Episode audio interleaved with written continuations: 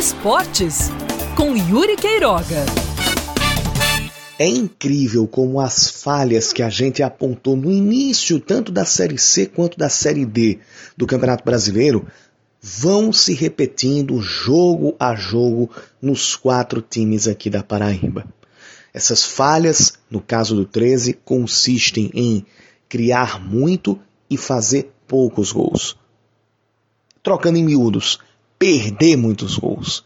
Perder gols na cara, perder gols feitos, perder a chance de construir o resultado em casa e fora, que poderia dar ao 13 uma outra condição de tabela. Ou seja, poderia dar ao 13 a chance até de estar no G4 e não ali brigando contra o rebaixamento, brigando contra o Botafogo, contra essa vaga na zona de rebaixamento ali junto do Imperatriz.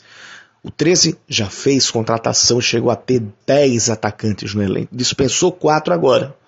Mas não conseguiu resolver esse problema. Não adianta você ter muitos atacantes se a pontaria deles não está certa, não está bem treinada. Não sei se o 13 treina muitas finalizações, não sei como é a política de treinamento do técnico Márcio Fernandes e como era a política de treinamento no tempo de Moacir Júnior. No tempo de Moacir Júnior o time nem criava, não propunha nada. Com Moacir, com o Márcio Fernandes, perdão, até cria, mas perde muitos gols. Contra o Paysandu foi uma coisa assim de tirar a paciência até de quem não é torcedor. Porque o time tomou o gol na saída de bola do Paysandu e passou noventa e tantos minutos tentando, tentando, tentando e não acertando a pontaria. Resultado, perdeu por 1 a 0. Também perdeu por 1 a 0 para o Santa Cruz nessa coisa de perder muitos gols. Teve um gol ali num pênalti Mandrake, mas teve as suas chances e não aproveitou.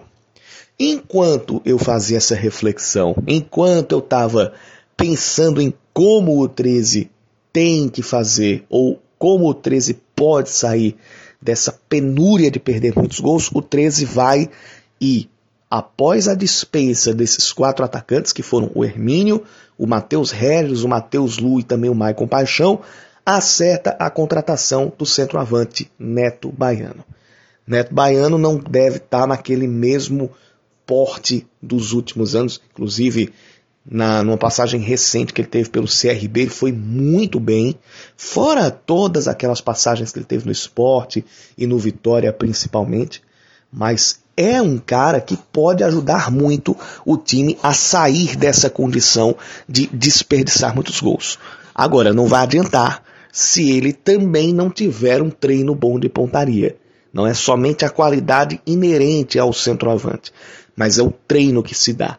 Se Neto Baiano não tiver com a pontaria afiada e não tiver treinando bem isso, vai ser outro que corre um risco muito grande de se queimar vestindo a camisa do 13. Apesar de ser uma boa contratação para o que o 13 pode pagar e para a situação que o 13 vive nessa Série C. Vamos ver se agora o Galo vai conseguir reverter esse problema de perder muitos gols. Assim como o Botafogo vai reverter e a gente torce que reverta o problema de não ter organização nem ofensiva e nem defensiva e ser mais propositivo.